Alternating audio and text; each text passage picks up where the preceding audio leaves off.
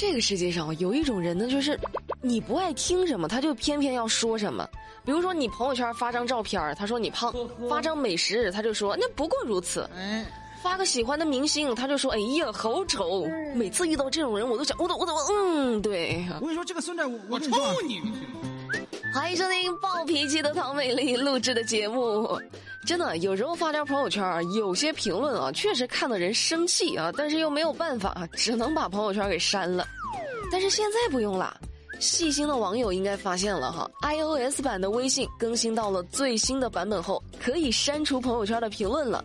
而且呢，已经删除的微信朋友圈的内容也可以进行重新编辑发送了。如果发现有错别字，咱们再也不用删了之后重发了，可以直接编辑啊，就跟微博一样了。不过目前呢，只有 iOS 端有这个入口，咱们安卓党啊，还得再等等哈。此时此刻心中有什么想法没？前两天的节目里呢，我们说那个蒙古国给咱们送了三万只羊的事儿，很多朋友就好奇啊，就说。那为啥送这么多只羊呢？中国驻蒙古国大使就说了，三万只羊的礼单也是有特殊考虑的。蒙古国的朋友呢，就认为说绵羊属于温性，是送礼的首选，这也寓意着真诚和热情。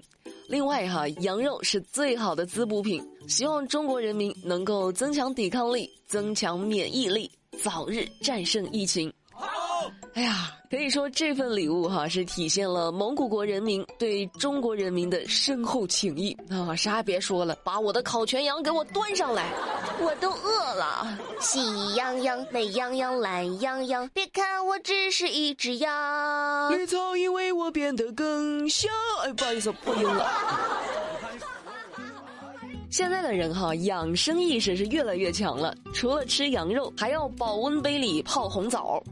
但是咱们泡枸杞呀、泡红枣什么的都要注意一点哈，就是不要长时间的浸泡之后突然打开盖子，为什么呢？你看最近，福州的一个女孩泡了红枣在保温杯里，结果忘了喝了，十几天之后才想起来，那拧开瓶盖的时候就发生了爆炸，杯盖呢弹了起来，导致女孩的右眼球破裂。目前通过清创缝合，眼球呢基本复位了，现在还在治疗当中。医生就提醒啊，说红枣发酵之后会产生膨胀性的气体，保温杯呢密封性比较强，突然拧开会产生爆炸的效果。哦玩归玩，闹归闹，这个真的要注意。多危险呢，这知道吗？咱们吃进肚子里的东西呢，不管是食物也好，还是别的什么也好啊，都一定要注意的呢是不要乱吃。浙江杭州一位二十六岁的小伙儿体检啊，体检结果一出来，脂肪肝。于是呢，他就在健身房里报了私教，在锻炼的同时还服用了教练推荐的那个增肌粉。结果三个月下来啊，他发现他自己的胸部开始发育了。就各位，你想想，人家是一个小伙子，胸部发育像话吗？咱俩都互相这么尴尬，有意思吗？于是呢，就去看医生去了。这医生就发现啊，他所有的性激素都偏高。医生就说呢，人的体内呢有一种酶，可以将过量的雄性激素转化为雌性激素。这位小伙呢，就是雄性激素过高了。不是，知道的以为这是一个提醒大家不要乱吃东西的新闻哈，你不知道的以为这是一个那啥的广告呢，这能让胸部发育啊。有些正在听节目的小姑娘露出了甜美的笑容。可以呀，人呐，挑战自己没有毛病啊，但是有时候如果挑战的太刺激了，就很尴尬。嗯，最近在安徽，一位小伙子呢私自爬上了高压线去掏鸟窝，结果呢被电了一下，受伤了，被困在了上面。这小伙子吓坏了，都急哭了，都不停的冲下面的围观群众呼喊报警求救。那民警到达现场后，就通知了相关部门，安排了专业人员前来救援。最终，这位小伙子呢被成功的救了下来，送往医院进行救治。嗯，哎呀，大哥，你就说你后悔不？你就那么差这两口鸟蛋吗？还爬高压线？我的妈呀，高压哎，生命只有一次，咱们好好珍惜行不行？后悔不后悔啊？大家都知道那个散财童子吗？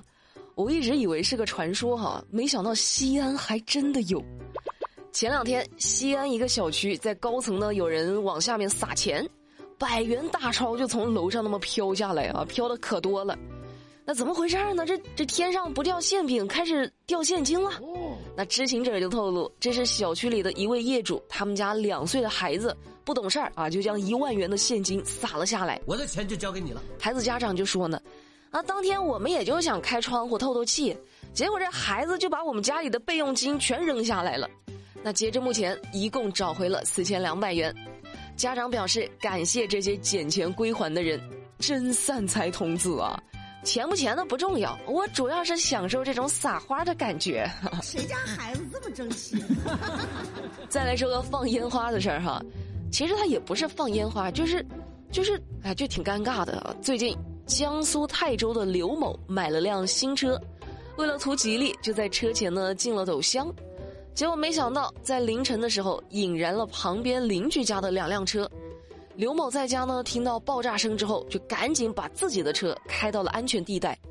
结果他的车没事儿，但是呢，着火的白色大众被烧成了空架子，另外一辆紧挨着的车的车头也受损严重。这算个什么说法呀？因为小区保安及时报警，才没有造成更多的车辆损失。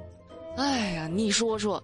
旁边那辆车，他招谁惹谁了？是不是人多无辜啊？那本来是图吉利，结果这一出闹的，哎呀！所以说各位啊，正在听节目的各位，引以为戒呀！图吉利可以啊，注意安全最重要，好吗？不行不行不行不行不行！节目最后老规矩，咱们一起来讨论一件事儿。最近浙江台州五十一岁的李某因为醉驾撞上了路边的路灯杆之后死亡了。李某家属呢就觉得说，如果没有这根未经公路部门批准的路灯杆，李某就不会死亡。所以呢，将这个路灯的所有方，也就是当地的政府，告上了法庭，索赔七十余万元。